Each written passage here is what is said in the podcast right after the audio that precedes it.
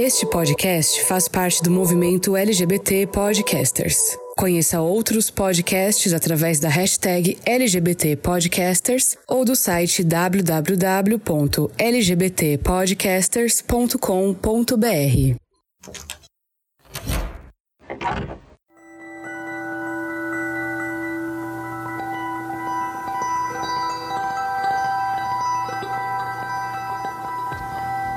Olá, queridos forasteiros, sejam muito bem-vindos a mais um episódio do Fora do Meio, o podcast que faz parte da rede LGBT Podcasters, que você encontra no seu agregador de podcasts favorito, no nosso site que é www.foradomeio.com.br e no YouTube também, com todos os nossos episódios lá e spoiler, um conteúdo exclusivo. Então, se você não é inscrito no YouTube, se inscreve lá. E eu estou hoje aqui com alguns convidados para falar de um tema muito legal que eu tenho certeza que vocês vão se identificar, mas mas antes de abrir a porta desse armário, eu tenho uns recadinhos importantes para vocês.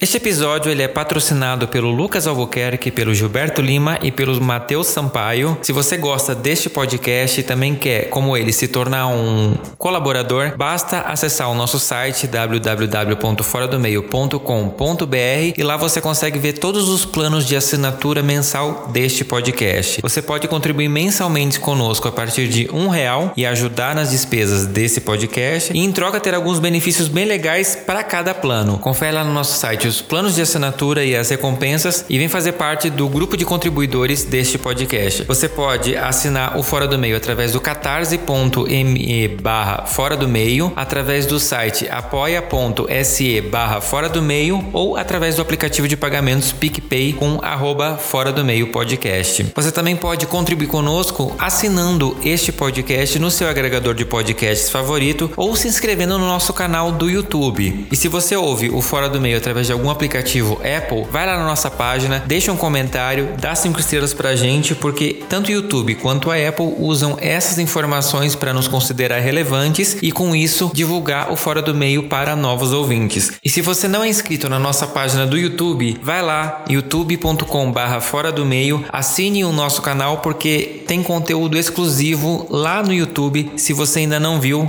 vai lá conferir o primeiro episódio do Fala Sensata. E sem mais delongas, vamos para partir pro armário aberto, que ele tá meio apertado, porque vocês não têm ideia das pessoas que eu tenho aqui comigo. Bora lá. Armário aberto.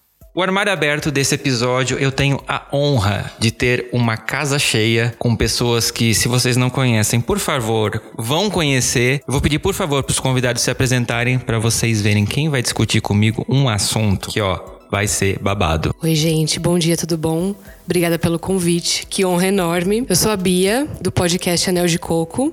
Essa aqui é a Lucy, que faz comigo o podcast. Oi. A gente tá muito feliz de estar aqui representando mulheres lésbicas e bi. E vamos aí, abrir, escancarar esse armário e arrasar. Isso aí, gente. Boa. Oi, eu sou a Joe. Eu faço parte do podcast Otaminas, do Tricotando e do Botecando também. Tô aí pela Podosfera. É... Deu branco? a pessoa tá nervosa saindo do armário aqui no Fora do Meio. É uma honra estar aqui. Minha primeira gravação presencial. Acho que isso contribui também pra estar um pouquinho nervosa. Com certeza. Mas vamos lá que o assunto é bom. É bom. E, gente, só um adendo. Se você não ouviu a minha participação no Tricotando, corre lá pra ouvir, né, Jô? Boa, muito obrigada pelo jabá que eu deveria ter feito. Ai, sou eu, né? é que eu tô entretido com um gato aqui. E não sou eu, gente. Também é ruivo, mas não é ele. É, eu sou o Y, do blog Conteúdo Y. Eu tenho um podcast chamado Conteúdo Y e tá em todas as plataformas. Lá eu falo tudo sobre. Ai, dates ruins, que é basicamente a minha vida, gente. Formado de dates ruins. E é isso, muito obrigado pelo convite. É meu, minha primeira participação em um podcast que não seja o meu, olha só. Gente, muitas primeiras vezes aqui. Adoro. Aí você vai dizer: esse episódio é sobre primeiras vezes? Não. A gente vai um pouquinho mais além. A gente pode conversar sobre isso depois, né? Gente, eu tenho certeza que você que tá acompanhando, fevereiro chegou, a gente já tá aqui curtindo os bloquinhos. Eu espero que vocês, né, estejam se cuidando em todos os sentidos. E o principal cuidado que eu acho que a gente precisa ter é com os blocos LGBTs. Por quê? Existem toda uma máxima de baladas e blocos LGBTs que eles têm um ciclo de vida muito bem definido, né? Os blocos nascem para agregar nós do meio LGBT. As mulheres héteros descobrem os blocos, vão lá para se sentirem livres, para poderem viver a vida delas sem preocupação os homens héteros descobrem esses blocos por causa das mulheres e vão atrás delas, aí acabam com os blocos. Aí a gente tem que criar um bloco novo e tudo começa de novo. a gente vai falar hoje sobre a invasão hétero em ambientes LGBTs. E eu quero, primeiro assim, começar perguntando para vocês, galera, por que, que é importante a gente ter esses lugares separados pra gente. A galera fica muito às vezes esquecida, ai, porque vocês não se misturam, porque vocês que criam as segregações, blá blá blá. Mas assim, vamos falar para quem não tá inserido, qual é a importância de ter um ambiente pra gente? Acho que primeiro, o mais importante de tudo, para todas as pessoas da sigla, eu acho que é a segurança, né? Ainda mais nos tempos de hoje, que uhum. a gente tá uhum. vivendo que certas violências estão ficando normalizadas. É, eu acho que esse espaço faz a gente ter mais coragem de se mostrar, de andar de mão dada, de beijar na rua. E a gente vai estar tá fazendo a céu aberto no carnaval. Uhum. Então não é nem escondido, né? E isso é bem perigoso. Então, se a gente estiver perto dos nossos, eu acho que cria uma rede de apoio e a segurança ajuda a todos, né? Sim. É, no meu caso, quando eu comecei a frequentar baladas gay, é, eu tenho hoje 29 anos, na época eu tinha 18, assim, então 10 anos atrás. Então é muito diferente do que é hoje em dia. Então eu comecei a frequentar e eu comecei a ter referências. Eu não tinha isso. Então numa balada gay eu via, tipo assim, dois homens de mão dada, dois homens mais velhos juntos, a pessoa sendo gay, super afeminada e de boa, e sendo bem-vindas, as gays maquiadas, montadas. Então, nesse ambiente eu consegui ter um acolhimento. Eu falei assim, não, aqui eu sou bem-vindo. Uhum. Que até então eu frequentava baladas hétero e eu ficava meio deslocado. Falava assim, meu, aqui não é meu ambiente. Eu ficava muito no canto mesmo da balada. Sim, fora que você fica se segurando, né? Sim, tipo, tocava uma música. Fora que as músicas eram muito ruins, mas. mas tocava uma música boa, eu ficava lá meio, ai, nossa, que Só ruim. o pezinho mexendo, né? É, tipo, ai, e ninguém dança direito e fica daquele jeito e tal. Quando eu fui pra primeira balada gay na minha vida, foi maravilhoso, foi libertador. Eu veio e falei assim, meu, eu faço parte desse mundo. E é um acolhimento que é maravilhoso, gente. É, eu acho que é muito importante também, porque você tem a oportunidade de ver diversos padrões e quebrar essa coisa do padrão também. Uhum. De que a lésbica é aquela mulher de blusa xadrez e de boné e de calça jeans. Maravilhosa, linda também, mas existem vários tipos. Então, é, às vezes você não é aquele estereótipo e você acha que você está errada de alguma forma. Uhum. Sim. Então, eu cresci no interior, então para mim tinha zero referências de mulheres lésbicas. Então, se você vê na TV, sempre era mulher lésbica se fudendo. Eu sou bissexual, então para mim a vida de, de uma mulher lésbica era uma vida que não existia.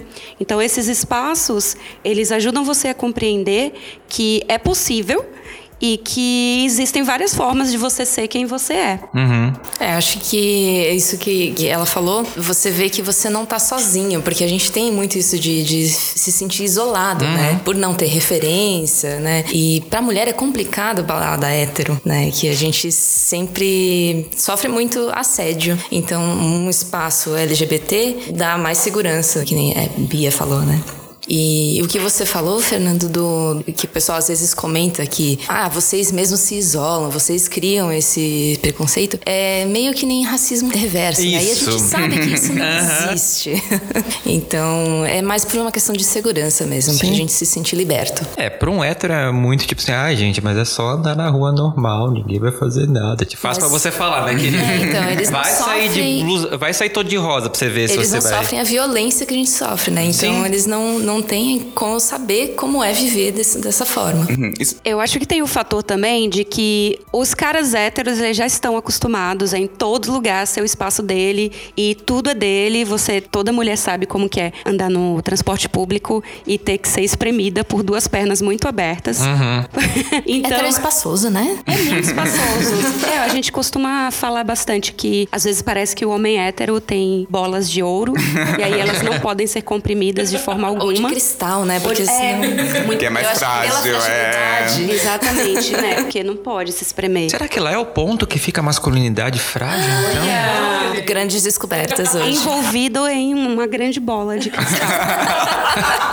É, enfim, então ele tá tão acostumado a ter todos os espaços, ter toda a liberdade, que ele se sente chocado quando tem um lugar onde ele não é bem-vindo. Uhum. Não, se você for olhar historicamente, assim, os gays não tinham lugares ah, lá nos anos 50, aqui em São Paulo, não tinha lugar para as gays. Então as gays tinham que ir pra balada hétero. Aí o que aconteceu? Sofria homofobia, agressões, preconceito. Foram escorraçadas pra rua, eram tipo tidas como marginais. Tudo com as putas, gigolos, tudo assim. Aí os gays começaram a ocupar as ruas, só que as ruas não eram seguras para os gays. Então os gays tiveram que tomar lugares que eram héteros. Então, tipo assim, uma balada que era hétero virava gay, porque só gay frequentava e o gay fechava aquele lugar e ocupava mesmo, tomava aquele lugar. Fazia uso capião dos lugares héteros. Aí o que acontece? É, até que começaram nos anos 70 a abrir casas gays. Então começaram a ver que era lucrativo, que era um público que, era, que frequentava mesmo, que era um público muito assíduo, muito. que consumia muito. Então, tipo, é muito bizarro a pessoa falar assim, ai, vocês se isolam. Não, gata, a gente não teve opção, a gente teve que lutar por isso, entendeu? Sim. Não, é aí fora que é como vocês falaram, né? Geralmente, gente, todo mundo aqui, acho que quando foi numa balada LGBT pela primeira vez, deve ter se sentindo a pessoa mais isolada na face da Terra. Sei lá, aquele meme da Britney na Lua. se você não viu, procura na internet que ele representa muito. Porque você se. é, pelo menos assim, a primeira vez que eu fui, eu me sentia, nossa, só eu devo passar por isso. Deixa eu lá, vou, vou ver. E quando você se sente realmente tão abraçado, é uma coisa que você olha e você vê pessoas iguais a você. Iguais, assim, mais variados sentidos, assim, mas tá todo mundo ali com o mesmo propósito e isso é libertador. E a gente realmente não vai sentir isso em qualquer outro lugar. Eu tenho uma confissão a fazer. Confesse. Eu nunca fui numa balada LGBT. Nada, nada. Nada. Juro. Eu queria que esse podcast Gente, ela é uma hétero infiltrada aqui, entendeu? Olha. Olha, eu sou bi, talvez eu seja pan, ainda estou. Porque a sexualidade é muito fluida, né? Sim. A gente tem que. Vamos concordar. Mas eu saí do armário muito recentemente. Ah, entendi. Publicamente. Eu, te- eu tô com 37 anos, eu saí faz uns 5 anos. Como seis. assim? 37 anos. Ela falou 37, ela tá na minha Ela frente. parece que tem 22, pra quem não está vendo, vejam fotos. Gente, eu não daria nem 25 Pelo pra amor ela. de Deus. E pra balada gay envelhece a gente, né? Mas envelhece. ela poderia ir pra uma balada GLS. Ela claramente não tomou Skull Beats. né, gente, né? GLS é da minha época. Parei de ir pra balada gay agora, gente, como envelhece. Nossa. Nossa, mas é sério, você faz Mas- alguma coisa? Aquele, né? Corta aqui, vai pra skincare, né? Desculpa. Eu estou sem Eu palavras, passo real, raiva, oficial. eu passo. Mas é, então eu sempre. E assim, eu não sou baladeira, começa daí. E eu, todas que eu fui sempre foram baladas hétero. E eu sempre me. Ai, é, amiga, vem cá me dar um abraço. ah, por favor. E eu fui deixando de ir justamente porque é muito inconveniente. Você não consegue curtir a balada sem ter alguém em cima de você, pegando, né, tentando contato. Meu, me deixa, eu só quero dançar, sabe? E, mas é muito difícil. Então, eu não, eu não conheço esse espaço seguro, né? Eu imagino que deve ser bom. Nossa, vamos sair daqui agora, vamos pra lá, terminar de gravar esse podcast lá. E é por isso que você tava falando de várias mulheres héteros que vão em baladas LGBT e Exatamente. começa esse ciclo. E eu entendo totalmente, assim. Tipo, com certeza, quando eu ainda não tinha me descoberto, eu gostava de ir em balada gay, de homens gays, porque não tinha homem hétero. E aí, só que aí vem aquele problema lá que, obviamente, não são as mulheres, são os homens, né? Exato. Que eles vão onde estão as mulheres. Vamos deixar isso muito claro, mulheres héteras, vocês são super bem-vindas. Desde que vocês não venham com papinho de olhar dois caras se beijando e dizer, ai, que desperdício. Ah, sim, ah, isso também é. é- É, isso também tem muito os homens, né? Héteros, vem a mulher lésbica ficando e fala, é para o meu entretenimento, né? É, então, eles não rola falam, isso. aqui desperdício, eles falam, oba! Ou posso participar? Posso Tipo, participar? Posso- Nossa, posso claro. assistir? Você veio aqui na minha balada lésbica pra vir participar do meu rolê. Exato. Claro, como não? É. Fora eu, como bissexual, que às vezes falam, ah, mentira que você não gosta de mulher, então beija aí pra eu ver, beija aí. Ah, é tipo, sei lá, o desafio, né? Valendo um milhão de reais. Não, porque o pinto dele é tão incrível que eu tenho que querer ele, né? Obviamente. Não, tem uma amiga mulher. minha que ela tá no Tinder, né? E aí, nesse final Meus de pés, ano. minhas amigas. Ai, gente, ela, ela fala que ela não desiste, ela é guerreira, não vou falar o nome dela. Ela é guerreira, ela não desiste. No final do ano passado, no Natal ela deu match com um cara, aí ela começou a conversar com o cara, trocou o WhatsApp, aí o cara veio com uma safadeza, umas putarias, assim. Aí ela, ai meu, não curtiu e parou de responder. Aí o cara mandou Feliz Natal, ela, ai, não vou responder, né? Mas Feliz Ano Novo. Aí ela.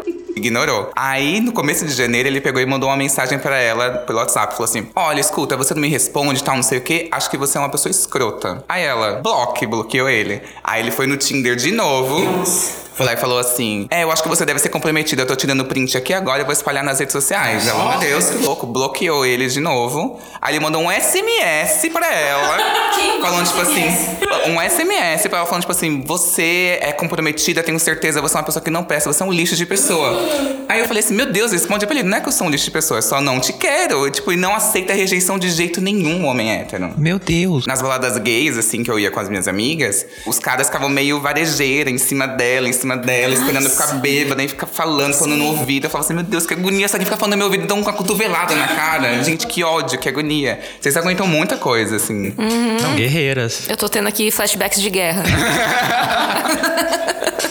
Sim, e a gente precisa sempre pensar, realmente, assim, pra mulher é muito difícil você estar num ambiente cercado de homens héteros. Por isso, gente, a gente é muito solidário a vocês de verdade, porque ninguém merece homem, mas é que fica em cima de você. Então. Acho que a maior prova de que sexualidade não é uma escolha é porque ainda gosto de homem. Se pudesse, né? Se tivesse uma, uma chavinha, né? Nossa, cara, que é difícil. Então, é, tá vendo, gente? Feliciano. a- aprende. E assim, a gente entende muito essa coisa das pessoas fogem realmente dos caras e qual é o ambiente mais seguro? É justamente às vezes uma balada LGBT onde você sabe que você vai poder dançar, que você vai estar com seus amigos, que, né, você pode ficar bêbada, desmaiar, ninguém vai se aproveitar dessa situação. E isso, assim, a gente entende e como que vocês que, né, tirando a jogo que não frequenta esse ambiente, o que, Desculpa. que a gente pode fazer talvez assim pra é é um ciclo que vai se repetindo. Como que a gente para isso? Sem poder excluir essas pessoas, porque são pessoas que estão procurando ajuda. Eu acho que quem souber a resposta disso aí ganhou o prêmio Nobel. É bem paz, né? complicado, é bem complicado. É, na verdade, eu estava lendo há um tempo atrás uma matéria, vou procurar as referências depois, mas é, ela falava sobre o apagamento e o fechamento de é, restaurantes e bares LGBTs em Nova York. É, principalmente de lésbicas. E por que, que isso acontecia? Porque começava como um nicho de lésbicas e era muito legal, é muito bacana, e era tão legal que todo mundo queria ir pra lá. Tanto os gays quanto os héteros, viu aquele monte de mulher e os caras querem ir. E aí, porque tinha esse monte de homens, as mulheres lésbicas pararam de ir. E aí, depois que as mulheres lésbicas pararam de ir, os lugares fecham. Sim. né? Fora que também tem o problema de que a sociedade é construída de uma forma que não acredita que mulheres tenham o poder de, de, enfim, de ter um, um estabelecimento. Então, é, até pegar um empréstimo no banco é uma coisa complicada para uma mulher, principalmente uma mulher lésbica. Então, esses espaços seguros, realmente, eles são bem poucos. Então, eu não sei, não sei mesmo o que seria feito. Sim. Tem uma coisa que dá pra fazer, que até foi um tema polêmico recentemente, um bar aqui de Santa Cecília fez, que é cobrar entrada pra homens héteros. É, teve, acho que vocês, vocês viram esse caso, saiu no UOL essa matéria.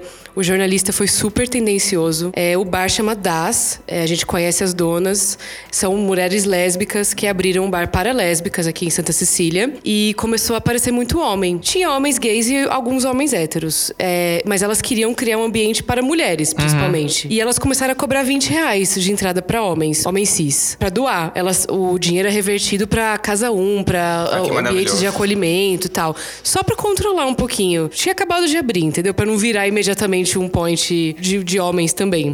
E aí o jornalista foi lá, fez uma matéria e a manchete era mega sensacionalista. Era tipo, bar do centro proíbe entrada de homens, um Nossa. negócio assim, sabe? Ridículo. Pegou super mal pra elas, os comentários acabavam com elas e elas tiveram que se retratar e conseguiram derrubar a matéria. Mas assim, um bar de São Paulo que pediu uma colaboração que é voluntária, você não é obrigado a pagar, já causou isso tudo porque os homens não admitem ficar de fora. Não admitem.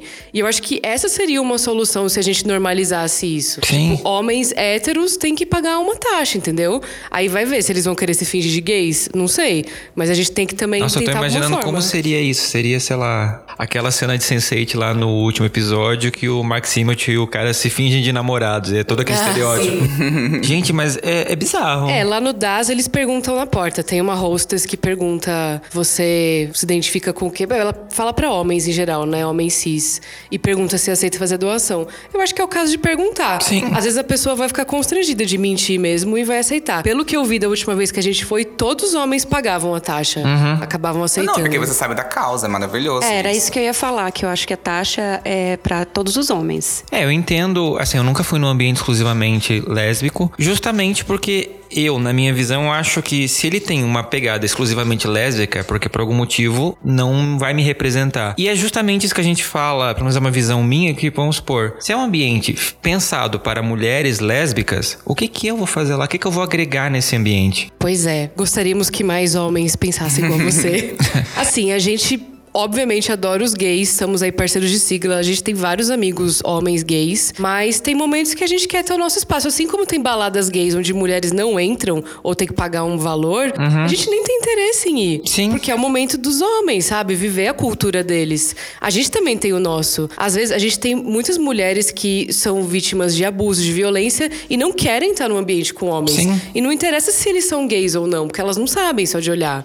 Então, às vezes, é um ambiente de acolhimento. E o homem gay, alguns, né, que tem essa coisa de invadir o espaço, às vezes eles são muito espaçosos mesmo, né? Assim, não tem problema nenhum ir, mas saiba que você não é o protagonista daquele Sim. ambiente, entendeu? Eu acho que eles querem chamar atenção e fica gritando e ocupa as mesas e cotovela muito. A gente sabe em balada lésbica isso acontece muito. Quando tem a evasão dos gays, que eles dançam, ocupam espaço, esbarram e machucam. E eu acho que precisa pensar um pouco melhor, Sim. sabe?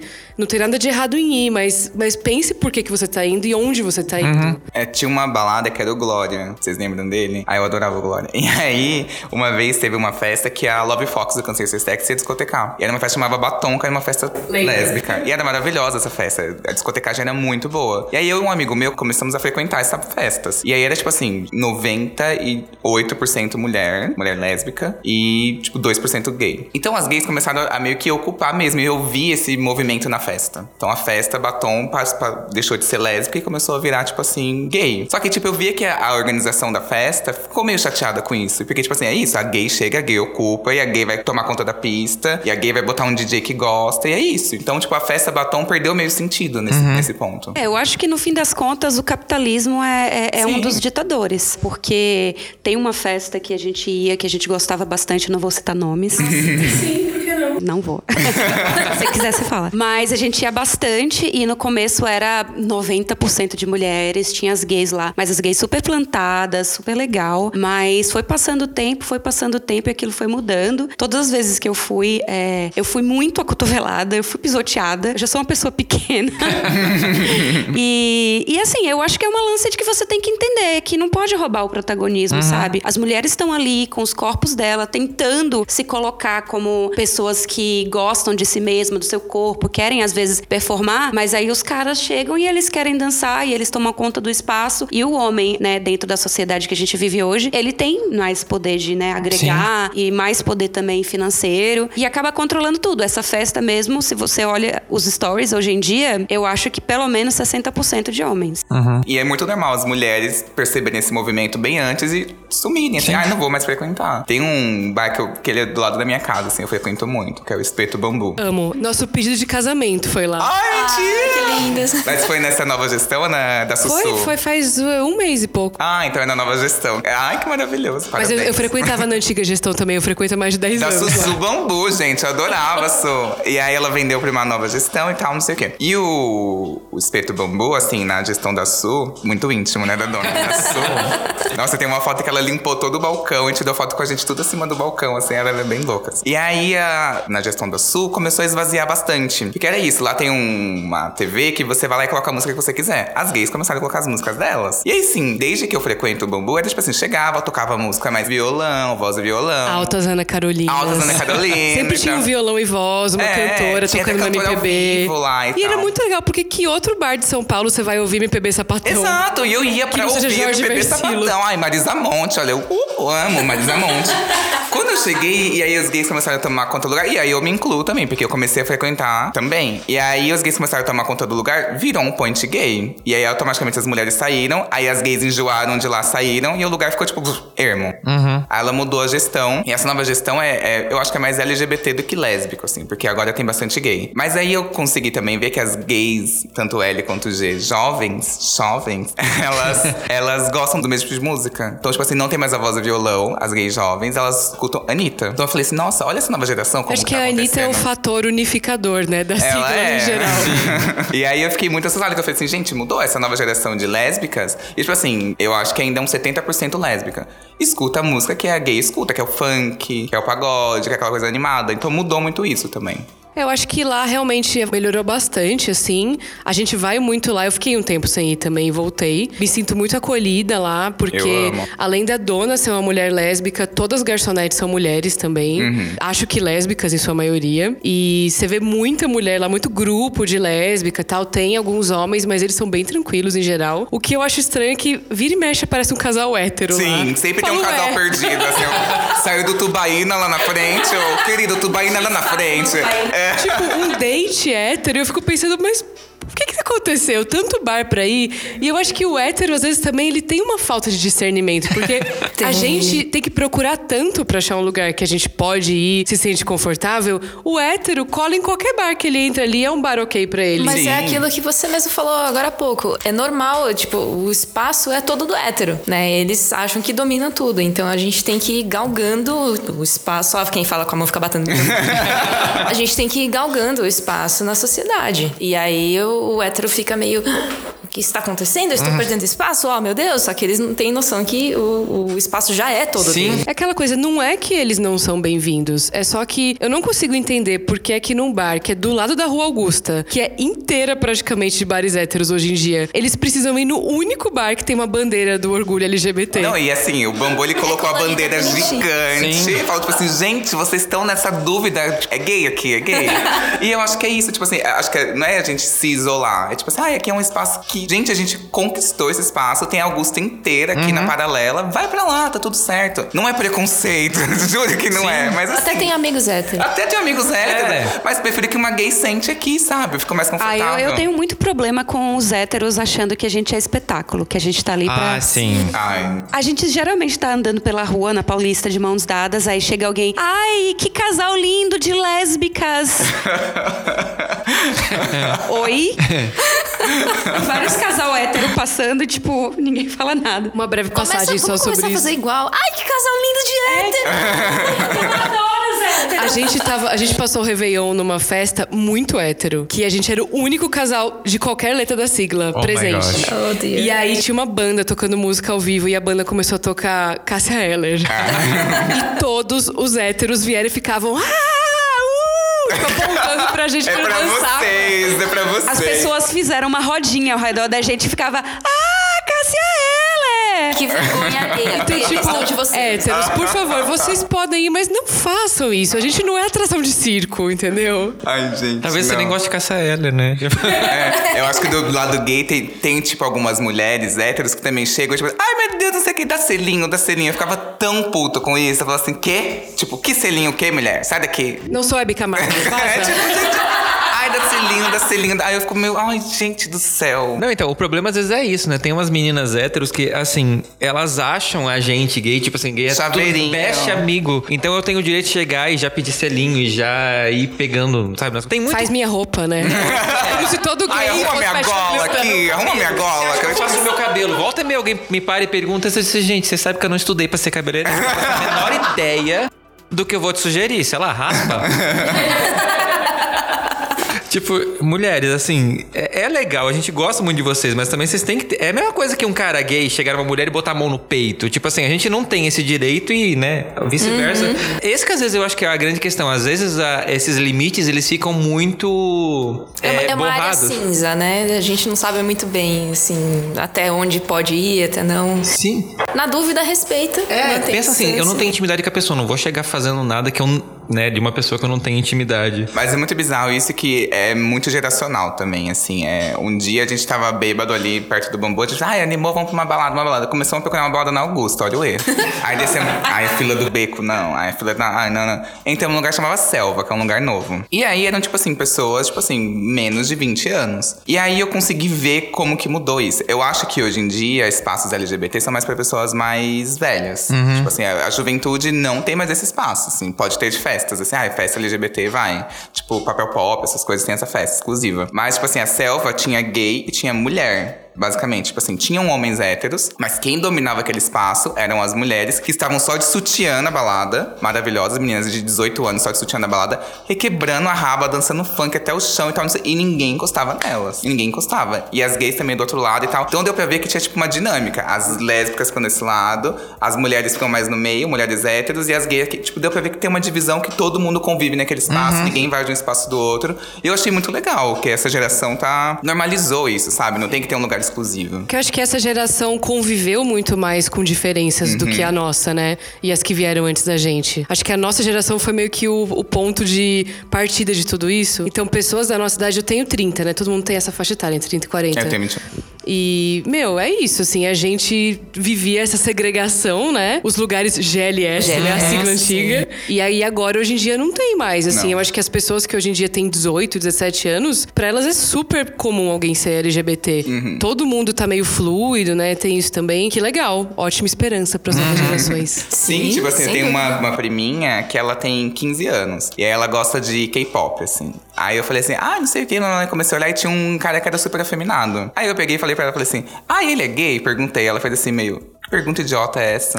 aí eu, ah, eu queria saber se ele é gay, ele é gay assumido e tal, não sei o que. Ela falou assim, ai, tanto faz. Tipo, pra elas não importa, é uma coisa que é normal, tanto faz. Que legal. É muito legal isso. Não, é Mas bom. é, o que a nossa geração tinha de, de medo, e ainda tem, carrega muito de medo de, por exemplo, andar na rua de mão dada e tal. Essa nova geração já ocupa espaço de boas. É muito, muito legal isso. Não, é só Essa você, você ver no. Twitter a galera, tipo assim, na sala de aula, as pessoas se paquerando e você vê namorados gays ou lésbicas. E é tranquilo pra eles. É uma coisa que a gente, fazendo nosso tempo, jamais. Se eu chegar a ser gay, você dizer, não. Ah, ainda- Não. Até hoje, né? Não precisa ser naquela época. Hoje ainda a gente tem um pouquinho de né, receio de se assumir, depende do ambiente e tal. É meio que você sai do armário todo dia, né? Ainda Ah, você fica constantemente, nessa. Constantemente. É, eu, eu trabalhava num. Meu primeiro emprego, assim, sério, foi numa agência, que era uma agência que fazia sites. Aí eu fazia sites. E eu era estagiário, assim. E aí era uma agência que tinha uns 50 funcionários, assim, não era muito grande. Mas só tinham seis mulheres e só eu de gay. Isso era tudo hétero. Aí eu assim, meu Deus, eu não aguentava. Eu almoçava com hétero, conversava com hétero, tudo hétero, rolê hétero. E aí tinha um cara que era o mais escroto de todos, que ele era líder de um setor e ele era chefe de todas as mulheres. Então ele ficava falando, peguei tal, peguei talzinha, peguei talzinha. Eu falava assim, meu Deus, eu não aguento. Então eu usava muito o ambiente LGBT pra fazer tipo um detox de hétero durante a semana. Eu falava assim, meu Deus, eu preciso respirar gay, preciso ver alguma coisa gay, preciso. Nossa, que eu não aguentava, era foda, foda, foda. Não, terrível. Pra deixar muito claro, gente, a gente vai entrar numa parte do podcast agora que se você, homem hétero, não desligou, obrigado. a gente vai falar pra você agora por que que você é um problema. A, a culpa não é sua, tá? Vamos começar por aí. A sociedade brasileira, mundial, talvez, ela criou todo esse padrão do homem pedestal. Tanto que nós gays também aproveitamos disso e tem muita coisa que a gente faz sem perceber. O machismo ele é muito enraizado, até como a gente falou agora há pouco, tipo assim, do gay entrar numa balada, sapatão e, é- e dominar o espaço, porque é do homem fazer isso. É, existem todo. A gente tá tentando aqui, na verdade, fazer um trabalho educativo com você para você perceber o que, que você tá errando e você tentar melhorar, evoluir como ser humano, porque todos nós fazemos isso, né? Eu e o Y que estamos aqui, dois homens gays. Quantas vezes a gente já foi escroto, já foi misógino, sem perceber? Sim. É todo um processo de desconstrução. Sim, a gente se pega tendo pensamentos desse jeito que assim, opa, peraí, não, esse pensamento é muito antigo, não faz parte hoje em dia, é ridículo, ridículo, sempre foi ridículo. Para e pensa, assim, dá, Sim. tem que dar uma respirada. Exato. E meninas, quantas vezes vocês tiveram que parar e dizer, olha, amigo, vem cá, deixa eu te explicar uma coisa. Assim, assim, assado. É um saco você ter que ficar sendo professor de pessoas adultas? É. Mas às vezes é necessário, né? Por que que o homem hétero, principalmente branco, principalmente de classe alta, é um problema? Por onde começar? Desde o outro, mentira, velho. Com o advento da humanidade. Ah, eu- acho que o que ela falou faz muito sentido, que é o do. Ele, tudo foi feito pra ele. Sim. Tudo sempre esteve ali à disposição dele. Tudo esteve ao alcance dele sem nenhuma dificuldade. Então, no momento em que, tipo, chega um lugar e fala assim: opa, peraí, você tá errado, ele surta. Qualquer mínimo de rejeição por um homem hétero, ele surta. Ele não sabe lidar com a rejeição, não sabe lidar com o não. Ele nu- nunca foi, não foi selecionado numa entrevista porque ele é hétero. Ninguém nunca falou assim, ai, você é hétero demais. Ninguém nunca falou isso pra eles. Então, tipo, imagina que hoje tem. A gente tem que ter a disposição e a paciência de pegar um cara que esteja interessado no assunto, interessado em se Já começa por aí, achar alguém interessado. É, achar alguém interessado. Aí você tem que ter a disposição e a paciência pra poder desconstruir ele. Porque a verdade é a seguinte: essa, esse podcast não chega nesse cara. Uhum. Não chega. Infelizmente. E aí, tipo, é isso. Tem que ter a paciência, tem que ser a professorinha. É que tem gente que não tem mais saco pra professorinha, gente. Ah, inclusive, mulheres héteros que me escutam, que eu sei que vocês escutam, põe no WhatsApp esse, esse link. Porque não quer nada. Assim como quem não quer nada. Ops, foi. É, eu acho que é, é complicado também, porque quantas vezes vocês já viram um homem hétero conversar ou ser amigo de uma mulher no qual ele não tem interesse sexual? Eu conheço pouquíssimos casos, assim, dá Foi pra contar no caso. dedo. Porque eles não vão prestar atenção no que uma lésbica tá falando, porque não existe nenhuma possibilidade de ele pegar ela. Então, o intelecto dela também não é interessante para o homem hétero, padrão, cis, branco, classe alta. Então, assim como a gente também tem um papel de desconstrução em relação a, né, transfobia, racismo, eu acho que o homem branco hétero tem que começar de algum lugar também, sabe? Eu acho que a gente Óbvio que nós não temos um papel de educar, a gente tem nossa própria pauta, nossa própria agenda, mas eu acho que não custa a gente também se dedicar um pouquinho para tentar fazer uma vida melhor acontecer, como vocês falaram. É, essa nova geração que tá vindo, tá vindo como que, para que falar de, de gênero, para que falar disso? As pessoas são o que elas são e, e é isso aí. Eu tenho muita esperança nessa geração, mas eu acho que a gente precisa fazer alguma coisa para melhorar o que a gente já tem agora. né? Então eu acho que educação é bom também. É difícil pegar um, um homem adulto e educar, né? Normalmente quem tá interessado vai atrás de informação, vai procurar ler e, e conversar e tal. É o que você falou da pessoa estar aberta, interessada em mudar, em se desconstruir. E a gente já tá cansada já, né? De, de- de sofrer tanto. O pessoal reclama muito de que feministas são, são muito agressivas, mas pensa um cachorrinho que passou a vida inteira apanhando na rua. Ele não vai ser o mais carinhoso do mundo, entendeu? A gente tá nessa luta há tanto tempo já. Sim. A gente tá cansada. Sim, depois das eleições de 2018, então, gente. Ah, meu Deus. eu já não tenho um saco. 2019 eu era assim, cala a boca. Cala a boca, hétero. Cala a boca, você é hétero. Então eu acho que é bem esse cansaço mental mesmo. Tipo assim, de ah, eu não tô com mente pra suportar pra te explicar. Espera. Espera uns dois anos aí, aí a gente volta pra conversar. Que é isso, tipo, a gente tem toda a nossa pauta, a gente tem toda a nossa agenda. Tipo, o meio LGBT tá meio confuso hoje, eu sinto. Tipo assim, tá um batendo no outro, uma desconstrução todo dia e tal, não sei o quê. Tipo assim, gente, é necessário sim caminhar. Mas a gente tá batendo cabeça. Tipo, Tá, e aí? Como que a gente vai fazer pra se sentir mais confortável, pra acabar o assédio, pra acabar a transfobia? Não tá tendo pauta pra isso, porque não chega. Enfim, tem transfobia, tem tudo isso dentro do meio LGBT, tem ainda. Mas, tipo assim, tá, como que a gente vai acabar com isso? Como que é um resultado? Como que a gente vai inserir isso na política? Vamos... A gente não se une pra eleger um, um político gay. A gente tem um puta poder. Na parada gay, tipo assim, 3 milhões de pessoas, eles fizeram uma pesquisa na parada gay de dois anos atrás. Era sobre política, eleições mesmo. E aí, tipo, era um puta. Eu percebi assim, nossa, a gente tem um puta poder da gente eleger quem a gente quiser e a gente não consegue se unir nem pra isso. Tipo, a gente poderia colocar, tipo assim, tranquilamente uns cinco deputados ali. E por que, que a gente não consegue se unir, sabe? Não tem uma voz, não tem uma frente, não tem nada disso que toma conta. Não, e quando alguém chega no poder, sofre muito preconceito, Sim. né? Também. E a gente vê, ainda mais hoje em dia, o pessoal sendo praticamente caçado, né? O- A gente tem o exemplo do Jean Willis, que teve que mudar de país, de tanto exilado, que ele gente. tava, tava sofrendo violência aqui e tal. Então é complicado tomar os espaços, né? Acho que não é nem só também a quantidade de gente, mas também o poder aquisitivo, né? Que a gente às vezes se sente meio à margem da sociedade, mas teve uma pesquisa recente que apontou que pessoas LGBT, em geral de certas faixas etárias, acho que homens gays mais especificamente, têm maior poder aquisitivo do que casais hétero da mesma faixa etária. Sim. Muitas vezes porque Não não tem tem, filho, filho. é. Exato. Então eu acho que além de tudo, né, na sociedade capitalista que a gente vive, a gente tem dinheiro. Então se mobilizasse as pessoas e principalmente as que têm maior poder aquisitivo talvez a gente conseguisse mesmo, né? Sim. Se você for olhar, tipo, a parada gay de 2019, é, a Prefeitura de São Paulo inseriu. é, só pra um parênteses, assim, tem a pessoa idiota que fala assim, ai, fica gastando dinheiro público na parada gay. Escuta só.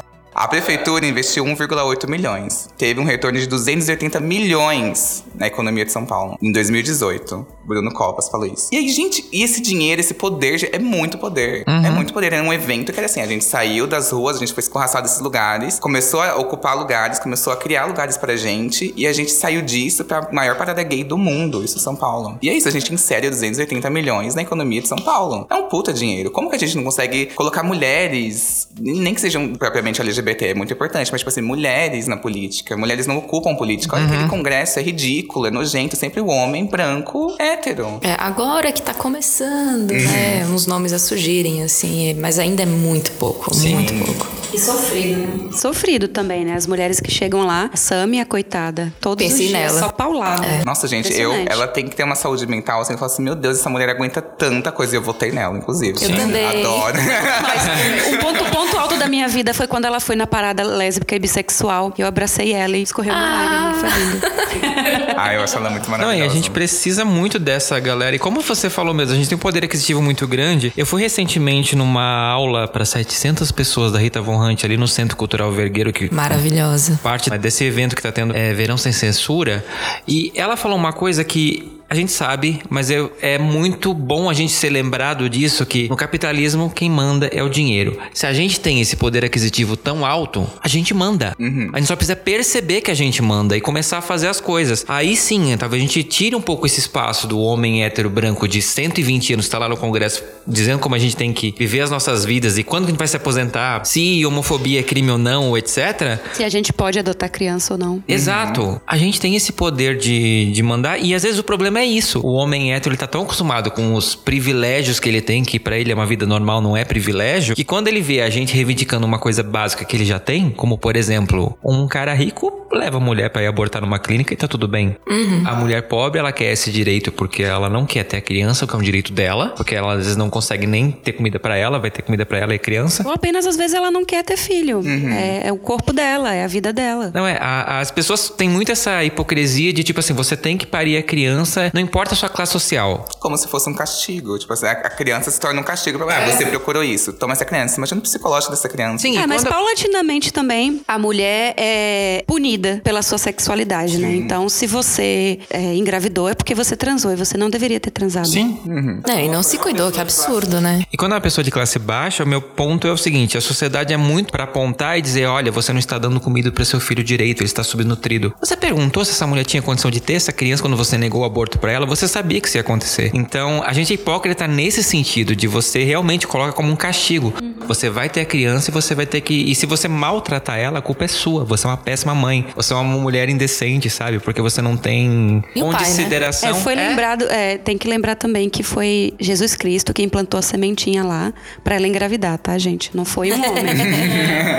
Não, mas eu acho que é, é, é uma estratégia, não só desse governo, mas acho que de todos os lugares, assim, mas da sociedade no geral, escorraçar, tipo assim, o gay naquele lugar, aquele lugar que é só seu, que é um lugar pequeno, apertado, um lugar não sei o quê, por mais que você esteja ali, vão batendo tanto, batendo tanto, que a gente fala assim, meu Deus, a gente não é nada, a gente não é nada. E, e é um. É, o nosso psicológico fica abalado. Sim. A gente acredita que a gente não tem poder aquisitivo, a gente acredita que a gente não tem direito. Quando teve aquela tragédia na boate de Orlando, o Obama falou uma coisa que foi muito maravilhosa, que ele até pegou a The Revolta de Stonewall. Aí ele pegou e falou assim, que uma balada gay não é só uma balada gay, uma noite gay. É um lugar que as pessoas se unem pra poder unir pautas. Depois da Revolta de Stonewall, tipo, começaram a surgir as primeiras revoltas gays, a primeira, primeira parada do orgulho gay, teve os primeiros grupos de direito LGBT. Então, tipo, é muito necessário isso. As pessoas cansam de ser escorraçadas e aí acorda, tem um estalo, fala assim, opa, peraí, não, é isso. A gente, movi- a gente insere só em São Paulo 280 milhões, que é isso. Imagina globalmente, imagina no Brasil inteiro, gente. Tem bicha pra caralho, gente. Tem lésbica pra caralho. Tem até que botar o número 9 na frente do nome, Tem porque tem muito gay, gente. Muito LGBT. Tem bi também, hein? É, bi também. Não, e, e aí vai ter muito homem hétero que talvez vai escutar uns pedacinhos desse programa ou de outras falas nossas, vai dizer tipo, olha lá, a galera sendo heterofóbica. Ó, o racismo reverso aí de novo. É. Vamos contar uma coisa, gente. Não existe heterofobia. Oh. É chocante, mas não, existe. diga. E as pessoas realmente têm que ter essa consciência, gente. Hétero, vocês acham que vocês sofrem, mas se você for ver o sofrimento de vocês, sei lá, vai pra sua casa, você dormiu, no dia seguinte ele não existe mais. Eu acho que a heterofobia tem que ser um problema quando você não for contratado porque você é hétero, no dia que você apanhar na rua porque você é hétero, no dia que você é, não conseguir um empréstimo no banco porque você é hétero. Aí a gente pode falar de heterofobia. Ou quando você for macho demais, as pessoas olharem pra você e dizer, ah, Que machinho! Para com isso, tá parecendo um machinho. Isso é coisa de machinho, gente. Exato. E a- aí a pessoa vem com esse papinho, tipo, ah, ditadura gaysista e não sei o que, gente. Se for, vamos lá. Nossa, se for quem dera fosse. Meu sonho. Se ditadura gaysista é a mulher ser respeitada, ela poder fazer o que ela quiser com o corpo dela, é a gente poder andar na rua de mão dada, beijar o namorado, beijar o marido, fazer qualquer coisa, ou sei lá, te postar foto com as crianças, com os filhos que você adotou, que foram abandonados por héteros. E tá tudo bem, ninguém for lá dizer, eh, ficar te cobrando coisas que não existem, que ninguém cobra de um casal hétero. Aí você pode, talvez, quem sabe, pensar em heterofobia. Eu acho que a diferença entre uma ditadura gay e uma ditadura hétero é que na ditadura hétero a gente provavelmente seria executado. É. E na ditadura gay, acredito que ninguém seria executado nunca, né? Porque os gays são mais acolhedores. Sim, no máximo vocês iam ficar num quartinho preso igual a Cia, sem reproduzindo pra criar filho pra gente. Tô produzindo conteúdo ótimo. É que as pessoas também têm a noção de que mais é, direitos iguais para homossexuais quer dizer menos direito pro hétero, gente. Não é E não pizza, é. não, tá? Então, gente, é, é isso. A- as nossas pautas, se você for ver as coisas que foram aprovadas recentemente, por exemplo, no ano passado a gente teve a finalmente a criminalização da LGBTfobia. A quantidade de caras, inclusive gays, que vieram tipo, ah, porque eu nunca sofri homofobia, então eu não sei o que, que é isso, isso é uma mimimi. Ou até de homens héteros que eu escutei comentando, tipo assim, ah, não precisa disso, morre gente todo dia. Ai, gente. Ninguém se preocupa com em diminuir os assassinatos. Pode dar um tapa na boca da pessoa que fala isso, gente. É. De gay, principalmente. Não tá de ralar a cara da gay no asfalto, gente. Então, não é só porque você não vivenciou uma coisa que essa coisa não existe. Exato. É, morre gente todo dia, então vai morrer você agora.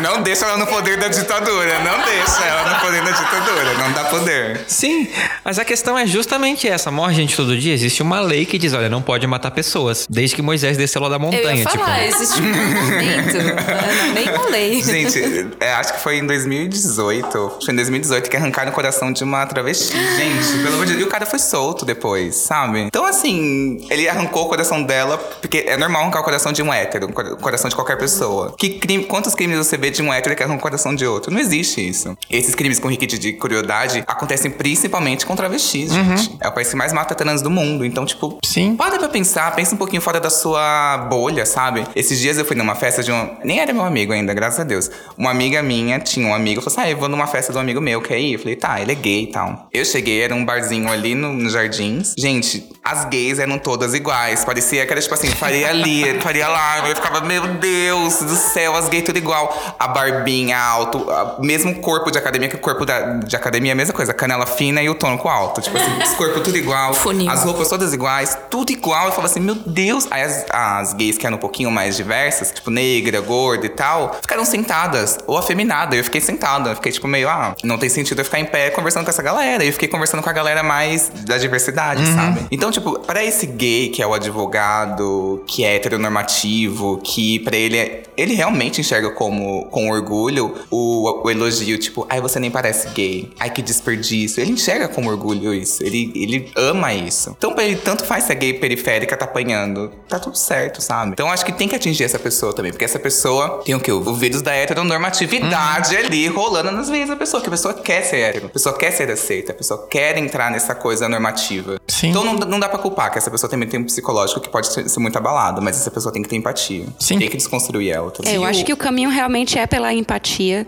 É, eu acho que não tem outro caminho. É, é, e- e minorias, né, tem que se unir de, de todas as formas. Eu, eu, eu sou nordestina, como eu tinha falado. E logo quando eu cheguei aqui em São Paulo, eu sou professora de inglês, me contratem. Manda e, jobs. e eu fiz, eu fiz várias entrevistas e em uma das entrevistas estava tudo certo. A mulher já tinha me passado turmas, horários e tudo. E a gente começou a falar em português. Daí ela falou: qualquer coisa eu te ligo. E daí foi quando eu tive que fazer fonoaudióloga pra mudar o meu sotaque, pra que eu não, né, morresse de fome. Eu não acredito. Trabalhar. Então, é, eu acho que a gente precisa ir pelo caminho da empatia e perceber que a diversidade é o que precisa nos unir. A gente não tem que ser todo mundo igual, né? Sim. É, e as pessoas precisam perceber, essa galera heteronormativa que o Y falou, é o seguinte: a gay e a feminina da periferia tá morrendo, uma hora vai chegar em você, querido. Né? Você não tá a salvo. As pessoas precisam perceber muito isso. A, a luta da comunidade LGBT é de todo mundo, porque as classes mais baixas estão morrendo, que é as travestis, as drag queens que andam na rua montada e que sofrem é, violência, vai chegar em você em algum momento. Sabe? E as pessoas. Eu nunca tinha sofrido nenhum grau de homofobia, pelo menos que eu tenha percebido, até, sei lá, dois anos atrás. E aconteceu comigo na, aonde eu trabalho, dentro da clínica que eu trabalho. Não foi na rua. De um cara que trabalhava comigo há três anos. Uma coisa que eu não tava esperando. Todo mundo que é LGBT tá sujeito. Tipo, a gente acha que tá seguro, que o ambiente é seguro e não é. E pra vocês, mulheres lésbicas, ainda tem toda a questão de. Além do peso todo, né? Do machismo, você ainda tem essa coisa que o homem hétero muitas vezes aborda vocês e vem cá, gostosa, que eu vou te consertar. Vocês estão muito mais sujeitos a uma série de coisas que a gente não tá. Sim, sim, total. É, eu, uma mulher bissexual, é, sempre tem essa de. Vocês lembram quando tinha aquele. aquele negocinho de responder perguntas anônimas? Uhum. Teve aquela febre lá no Sim. Facebook há um tempo Cat, atrás. não Acho era? que sim, acho que sim. E daí uma das pessoas, supostamente amiga minha, porque tava lá no Facebook, perguntou quando que eu ia sair de cima do muro. Olha, bissexual não tá em dúvida. Não é. quando tá com homem ou quando tá com mulher, varia a sexualidade. É, é bi. Mas uma, uma questão de preconceito que eu sofri muito, como eu falei, eu saí do armário muito recentemente. E aí eu comecei a sair com mulheres e tal. A- o maior preconceito que eu sofri na vida até então foi de uma lésbica. Foi bem triste, inclusive. A gente tava saindo junta e ela disse que tinha nojo de mim porque eu já tinha ficado com homens. Gente. Sim. Eu fiquei, eu fiquei muito triste, muito triste, porque eu, eu imaginava sempre que a galera da sigla, né, iria me acolher. E foi quando eu sofri o maior preconceito. É, foi o que a gente tava falando, né? A sigla, em vez de se unir, fica procurando o jeito de ficar brigando. Existe muita bifobia dentro da comunidade Sim. lésbica. Muito. Sim. É horrível, assim, dá mega vergonha. Peço desculpas em nome da, do L.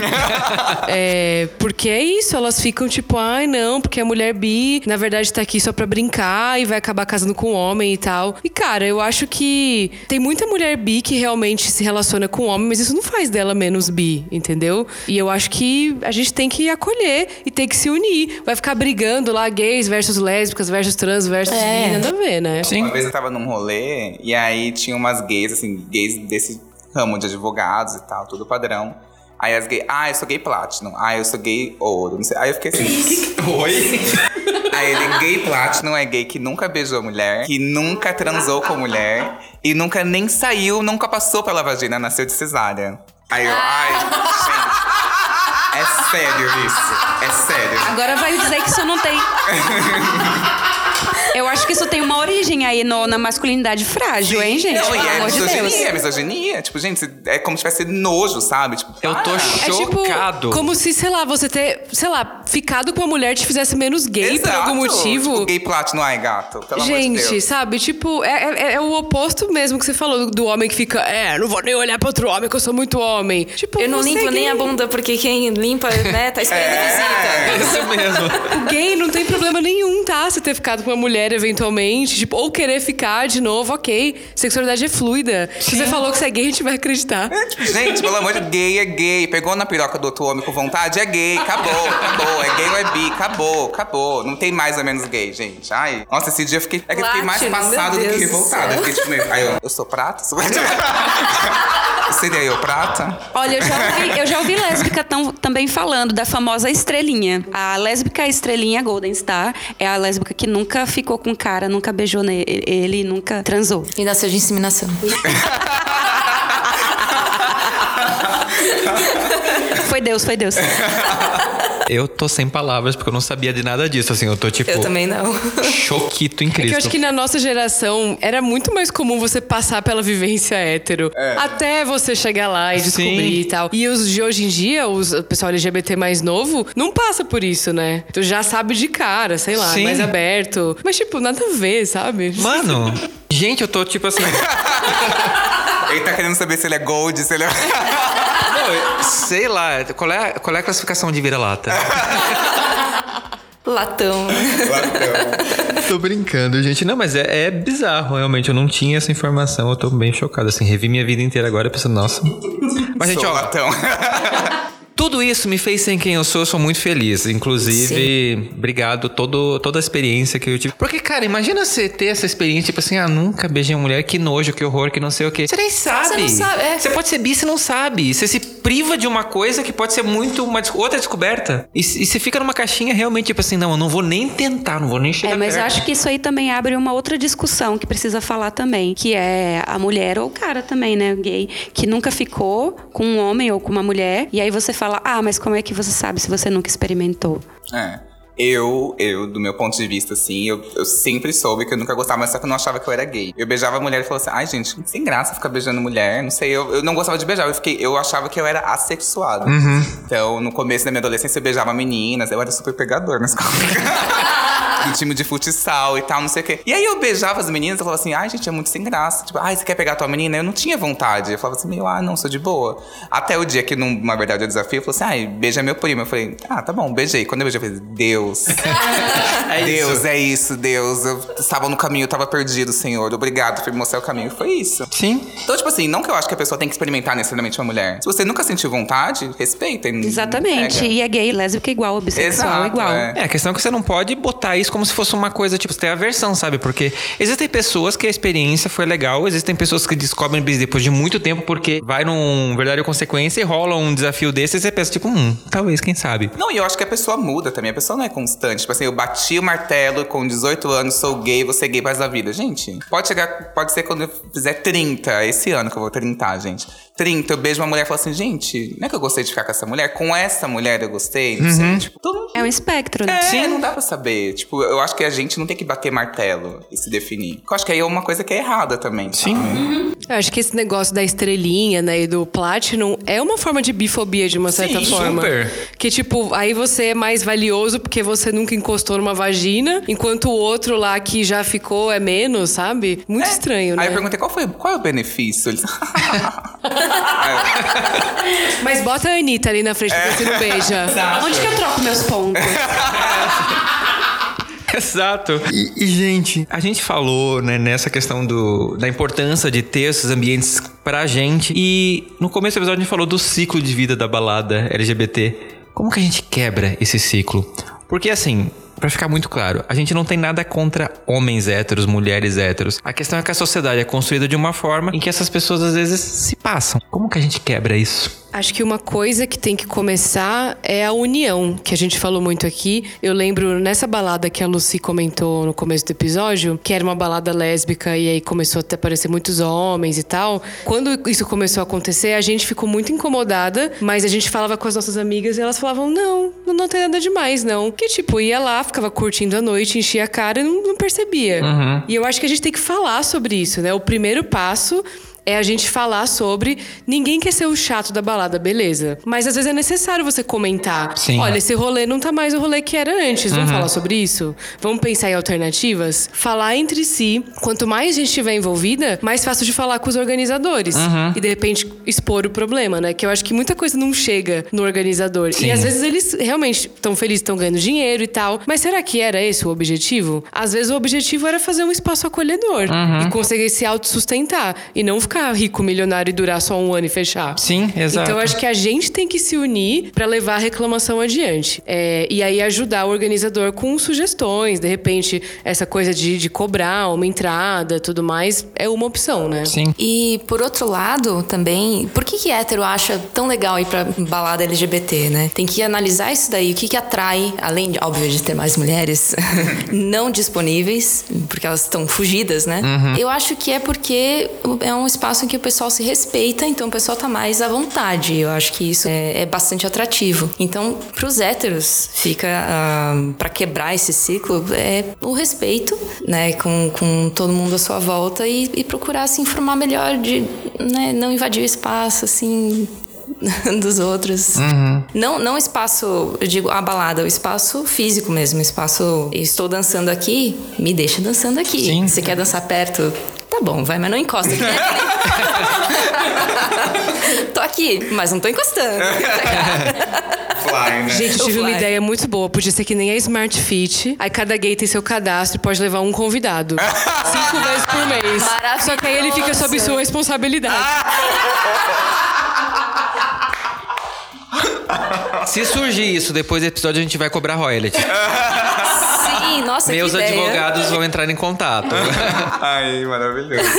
É, esse é o único amigo hétero que eu conheço que ele é desconstruído, que ele é super legal e tal, não sei o quê. O nome dele é Marcelo. E ele, assim, gente, sério, ele é super desconstruído, assim. Ele é maravilhoso, ele é incrível. Existem os HTMLs, né, que o Samuel Gomes fala, que é os héteros muito legais. É, ele é muito legal e ele é super desconstruído, ele é super legal, assim, muito legal. É, a namorada dele queria muito ir num bloco que era exclusivamente para mulheres, feito por mulheres, lá em BH. E aí ele chegou, ele se deparou, assim, o bloco era assim: mulher na rua, homem na calçada. Aí ele ficou, foi ficar com a namorada lá dentro, assim, ele se descuidava, relava em uma, a mulher, pá, cotovelada, cotovelada, ele tomou várias até que ele finalmente foi pra calçada. E a namorada dele ficou lá curtindo e tal, não sei o que, ele ficou curtindo na calçada. Uhum. E aí eu acho que, tipo, dá pra existir um meio termo entre a cotovelada e alguma outra coisa. Entre a cuspida na cara também, que é o que dá vontade. Mas assim, as mulheres estavam lá com seios de fora e tal, todas à vontade e tal. Elas têm direito, elas organizadas, elas fecharam uma rua que não era tão grande, fecharam uma rua ali pequena para elas, para fazer o bloco pequeno delas, pra elas poderem ficar com os seios de fora, curtindo no carnaval. Tipo, gente, tudo bem não querer que hétero vá ali. Sim. Mas aí o hétero olha aquilo e fala assim: opa, aqui eu vou me dar bem, Peitos. tal, não sei o que. É. E aí eu acho que, tipo assim, existe o hétero que ambos são errados, assim, mas existe o hétero que fala assim, opa, vou me aproveitar disso. Uhum. E aí existe o hétero que fala, tipo assim, não gosto de nada gay. Tipo assim, aí eu não sei qual é pior, mas ambos são muito podres. Mas assim. já nasceu hétero, tá errado. Né? É, já começou errado, já, tem, já tá em dívida com a sociedade aí.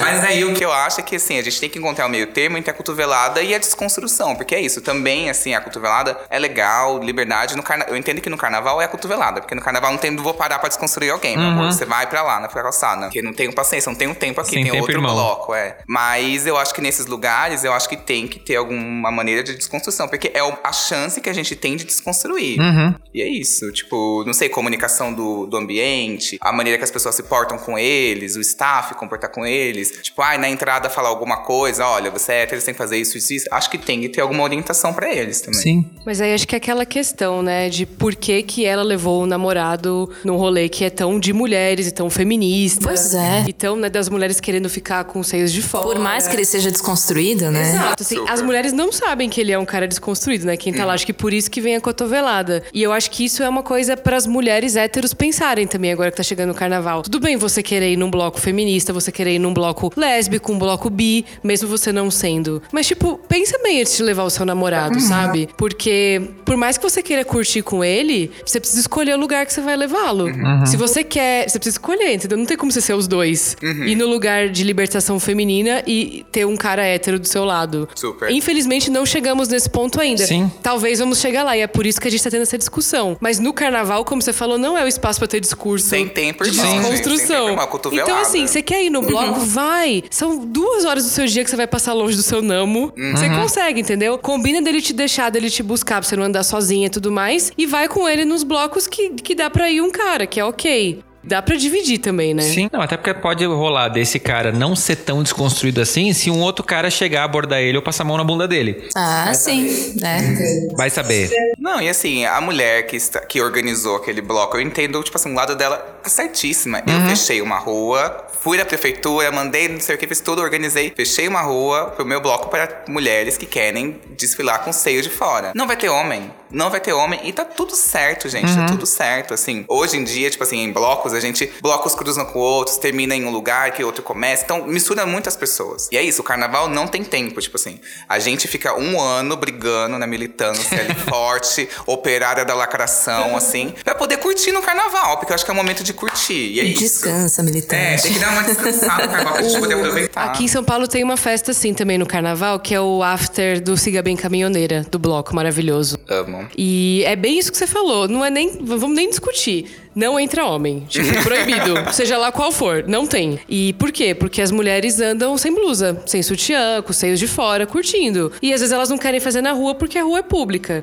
Então elas fecham uma balada e só entra mulher. E é isso aí. Essa é uma questão que eu me perguntei a vida inteira, desde que desde criança mesmo que eu via os meninos podem tirar a camisa e as meninas não. E eu sempre achei tão desigual isso, né? Quando que a gente vai normalizar que, que mulheres também podem tirar a camiseta no meio da rua se quiserem? Super. No carnaval do ano passado me surpreendeu bastante que tinha muita mulher com seio de fora em, em blocos tipo de pinheiros, assim. Eu era uma delas. Ai, maravilhosa, gente. Eu No próprio adoro. Siga Bem Caminhoneira choveu super forte, ficou todo mundo tudo molhado. E no fim, lá na dispersão, todo mundo tava sem blusa. Também com os seios de fora. É uma forma de protesto Sim, também. e é maravilhoso, você tá ocupando o lugar e você tá ali, mas no final, gente, o que que tem o mamilo da mulher, gente? Pelo amor de Deus, o que que Exatamente. Eu lembro sempre daquela propaganda do, do, Câncer de mama. do câncer de mama, que tem é, um cara mais obeso, então ele tem, tipo, as tetas, né? Aham. E aí a mulher vai por trás fazer o exame de mama Um nele. Vi porque, porque mamilo de mulher é polêmico. Não pode aparecer. Instagram, por exemplo, derruba É foto que tem, censurado, é né? censurado. E do homem E não. do homem pode aparecer. Mas por quê? Qual que é a diferença real prática, né? Exato. E aí eu, por exemplo, eu fui de um bloco do Ritalina, que ele é Uhum. pré-carnaval. E ele tem héteros e tal, não sei o que, é uma galera bem legal, assim. E aí tinha muitas mulheres com seio de e eu não vi em nenhum momento. Pode ter passado, pode ter acontecido, é muito provável que tenha acontecido assédio, alguma coisa. Mas eu, enquanto eu não via, eu conversava com as mulheres, dançava e tal, não sei o que. E era tipo assim, gente, o que que tem que ela tá com seios à mostra? O que que tem? Que, tipo, o que que isso muda na sua E vida? os seios à mostra não são um convite, né? É. Acho que isso é o principal de normalizar. Não estamos com os seios de fora para agradar os homens, estamos que queremos ser livres, né? Exato, exato, exatamente. Tipo assim, algumas estavam com aqueles negócios, tipo, meio de. Eu vira. de ouvir, né? Então, com uma mili roda e tal. Mas aí chovia, suava, caía aquilo com o peito de fora. Uh, maravilhoso, assim. E, eu aplaudo isso. É maravilhoso, é uma coragem. é tipo- e eu acho que isso é muito do carnaval. Tipo, assim, a gente se ferra o ano inteiro, a gente briga o ano inteiro, a gente tá lá, operária da lacração, da militância, o ano inteiro pra gente poder curtir o carnaval em paz. É isso, a gente não vai ter paciência. Ninguém vai parar no carnaval com o seio de fora pra parar pro hétero e falar assim: você não pode fazer isso por causa disso. Não, querida, é cotovelada. É isso. É, então, também esse lance dos seios é, de fora no, no carnaval ajuda também na desconstrução, né? É, as mulheres passam a vida inteira tentando é, seguir um padrão, entrar dentro de uma forma. A pressão estética é uma coisa que realmente existe. Então, no carnaval, você vê aqueles milhares de peitos diferentes, você fala, gente, não tem nada de errado comigo, sabe? Então, é muito importante ter esse espaço, ter esse momento e não ser uma prateleira para os homens virem se servir.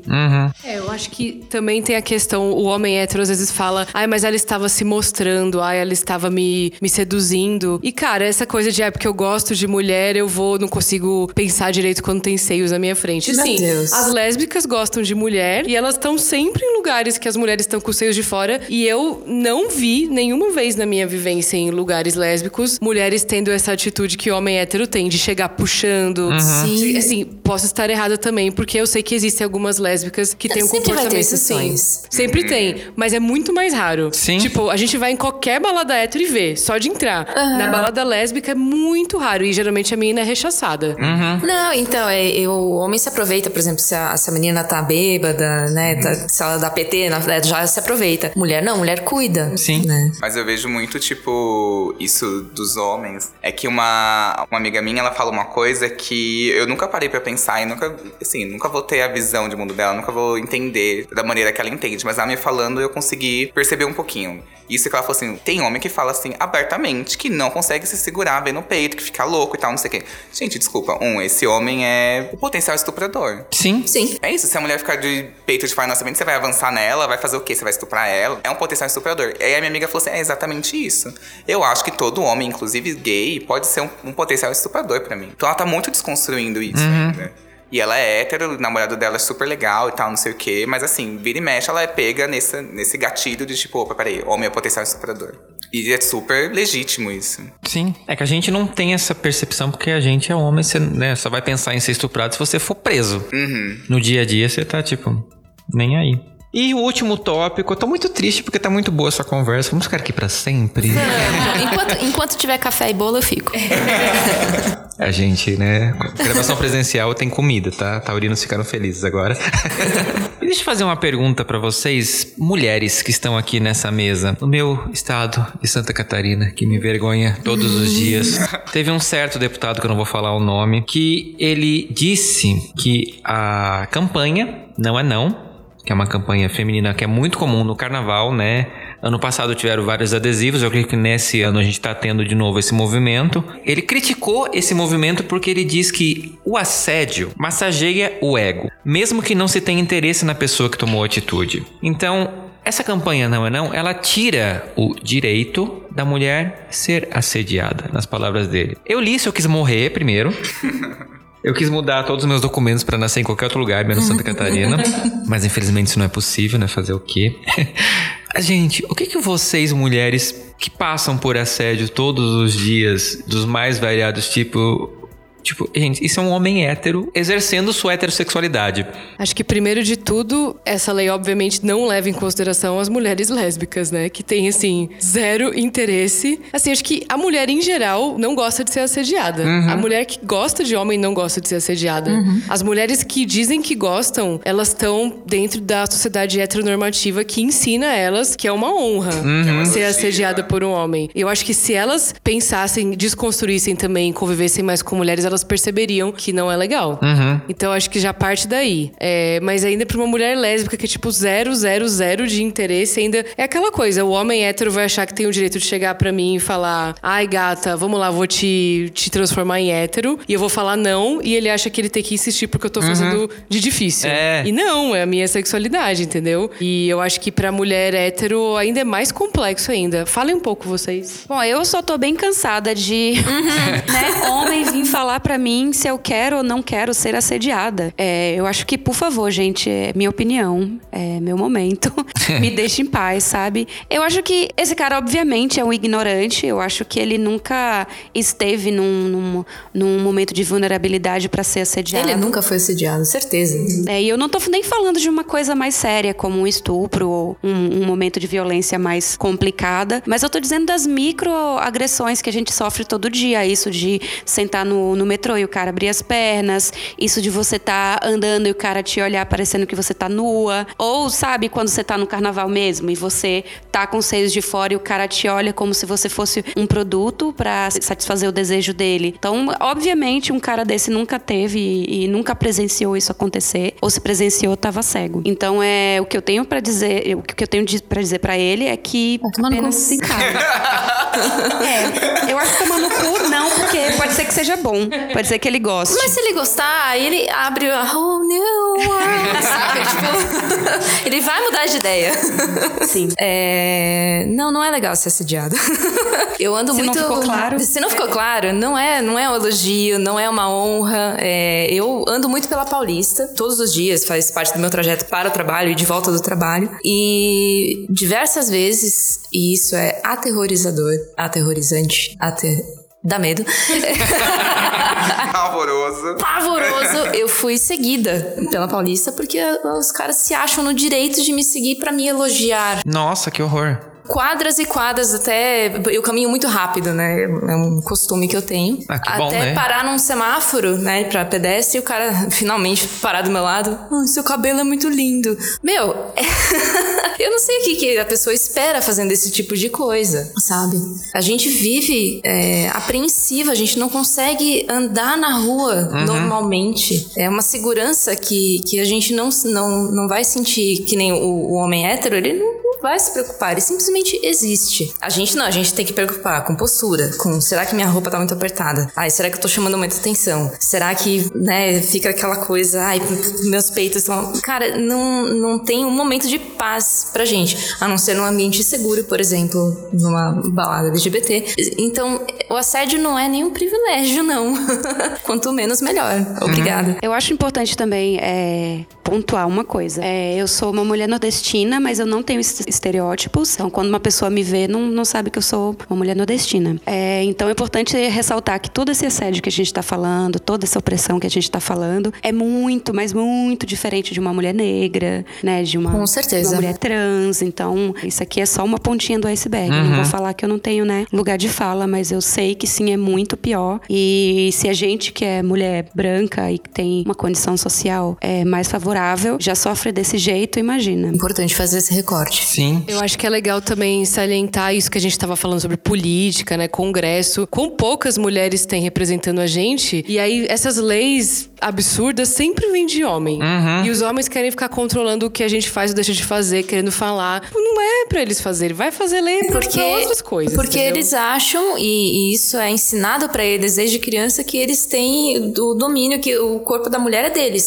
É um brinquedinho deles. Então eles tomam conta e eles fazem as leis absurdas que eles acham que tem que fazer. E o pior é que se esse cara, Y tá aqui, que talvez não me deixe mentir, não sei se você já assediou algum cara que porventura era hétero, como é que é a resposta deles a um assédio de um outro cara? É a mesma coisa, querido. Se você for assediar, eu sou um cara, chegar e passar a mão na sua bunda, você vai gostar? Eu vou poder fazer dizer tipo, ah, cara, eu tô só te elogiando. Eu acho que a diferença maior é que o cara hétero que é assediado por um, um homem gay, ele vai ter aquela reação que homem hétero geralmente tem que é idiota, é, que é até perigoso até pro assediador, Sim. né? Sim. Já a mulher que é assediada por um homem hétero corre o risco de talvez ser estuprada por Sim, ele. né? exato. E o homem gay, meu, provavelmente não vai estuprar o cara hétero que ele assediou, né?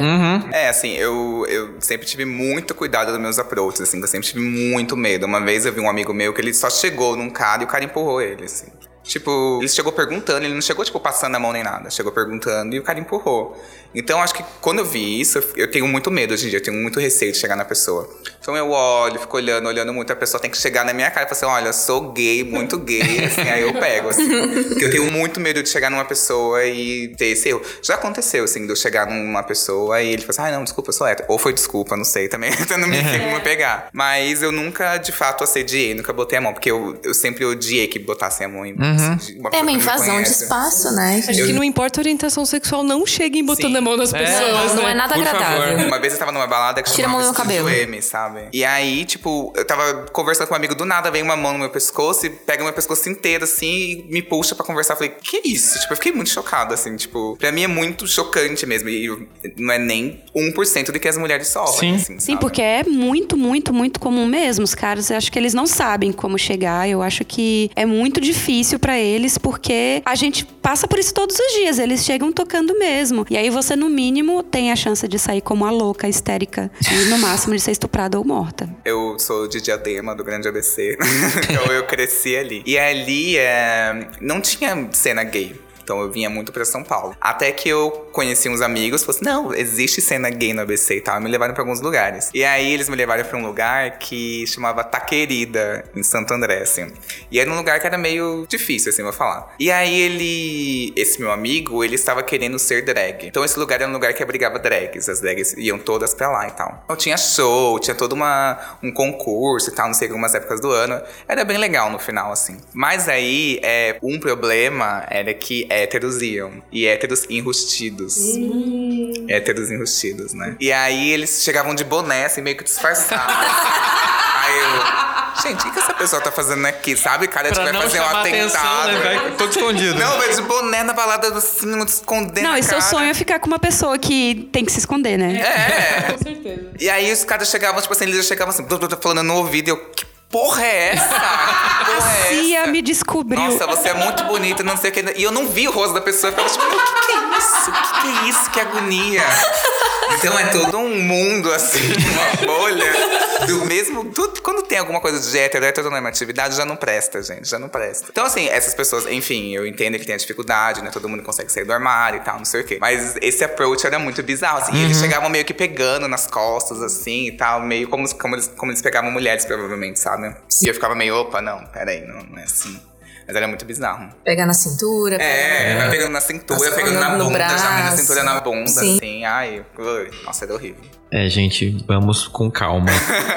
é isso, gente. Abordamos todos os pontos da pauta. Eu espero de verdade que se algum homem hétero conseguiu chegar até aqui, ele tenha pelo menos parado pra pensar. E se não fez isso, volta lá do começo e volta tudo de novo. tá? Lição de casa, gente. E eu espero de verdade que você, mulher, independente da sua orientação sexual que está nos ouvindo, que chegue um momento que você não precise passar por nada disso. De verdade. Porque eu sou um homem branco. Não hétero, graças a Deus. Mas assim, eu não tenho a menor ideia do que é passar às vezes por muitas dessas coisas. E o meu trabalho aqui é justamente tipo, chamar atenção pra quem passa por isso. Pra que deixe um dia de que esse programa fique datado. É um daqueles episódios que eu penso, tipo, nossa, tomara que a gente chegue num momento que essa, essa conversa não faça menor sentido. Se joga. E no Se Joga desse episódio, a gente vai continuar indicando lições de casa para vocês que estão ouvindo. A minha indicação desse episódio é de um cantor que é LGBT e ele acabou de lançar um álbum com um nome maravilhoso que é o Desnormativo. Ele lançou agora o videoclipe da música de trabalho dele que se chama Bicha e que tá bem legal, foi gravado numa boate. Eu quero muito aprender coreografia. Magister, por favor, faz um tutorial no YouTube fazendo a coreografia. O nome dele é Magister e eu recomendo que você procure ele no YouTube e nos agregadores de música e vamos dar play pra quem é da comunidade, né, gente? E convidados, o que, que vocês deixam de lição de casa pra nossa audiência? Bom, é, a gente queria indicar uma série que a gente tá assistindo agora. É da, do novo streaming da Apple, que é o Apple TV Plus. Infelizmente, tem que ter algum aparelho Apple pra usar, mas existem outros meios. Jovens não entenderão, mas todo mundo que tem mais de 30 vai entender. É uma série que chama Dickinson. Ela é sobre a poeta Emily Dickinson e ela era lésbica. E a história gira em torno das dificuldades que ela passou sendo uma mulher no século XIX que queria ser escritora e a família não deixava. E ela se apaixona pela noiva do irmão. E aí várias tretas. E a estética da série é muito legal, porque é de época, mas eles filmam como se fosse uma série adolescente de hoje em dia. Aham. Então tem as Mean Girls, e aí tem os crushes, aí tem os boys lixo. Eles fazem festa, usam droga, se drogam de ópio. A trilha sonora é toda de hip hop.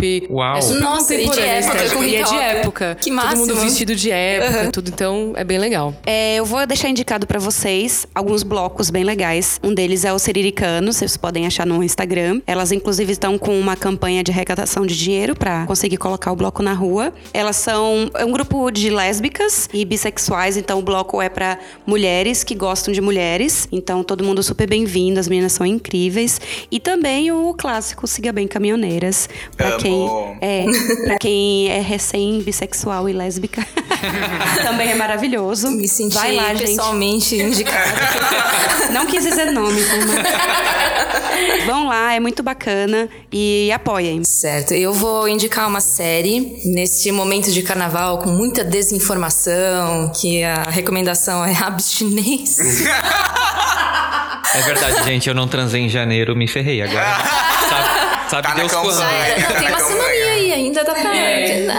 Agiliza. Não, mas é que Na tem- época que a gente. É, na hora que a gente tá gravando ainda tem, agora na hora que for sair não É, vai ter mais. sei, É, eu tenho desculpa. duas horas. O que, que vocês vão fazer depois daqui? É, gente, estamos em fevereiro, né? Se você deu, deu. Se você não deu, não dá mares.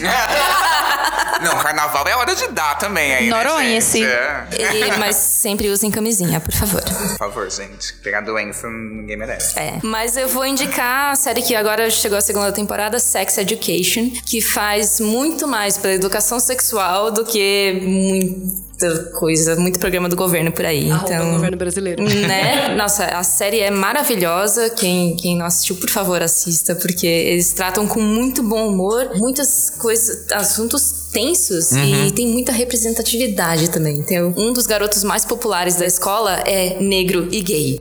Então, assim, é maravilhosa essa série. Sim, sim. Tá, eu tenho duas indicações aqui, olha, eu já mudando aqui tudo.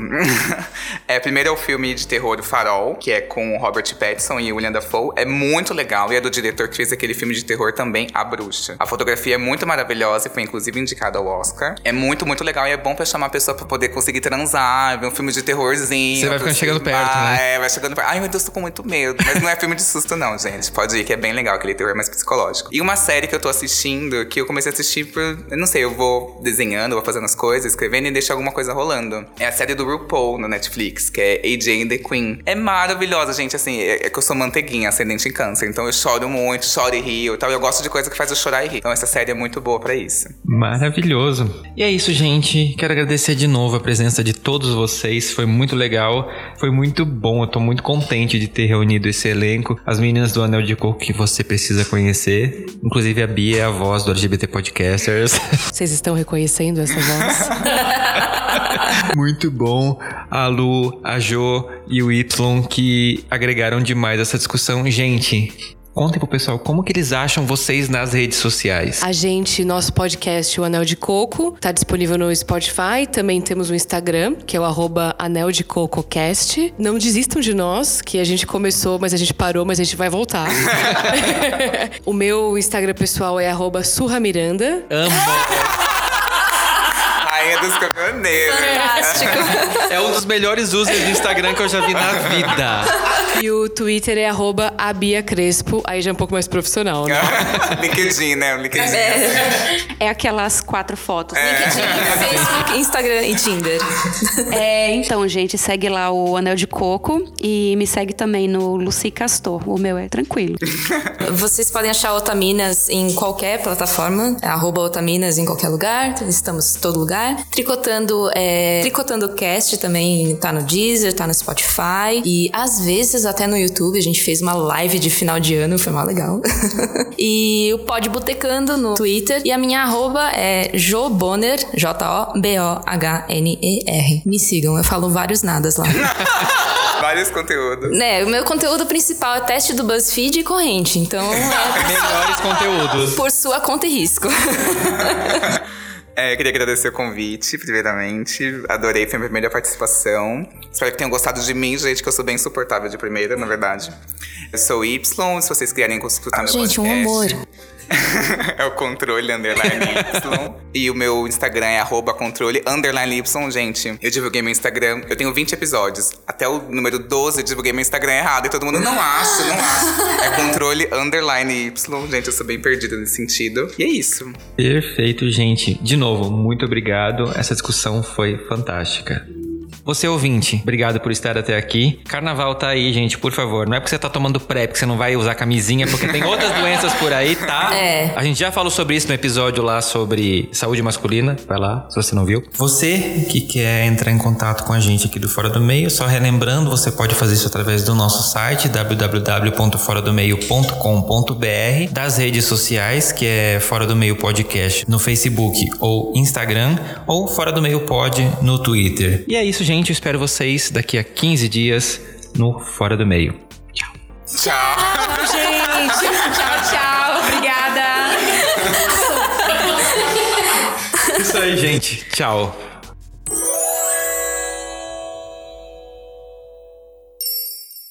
Este podcast faz parte da Podcast. Conheça os demais programas da rede acessando podcast.com.br.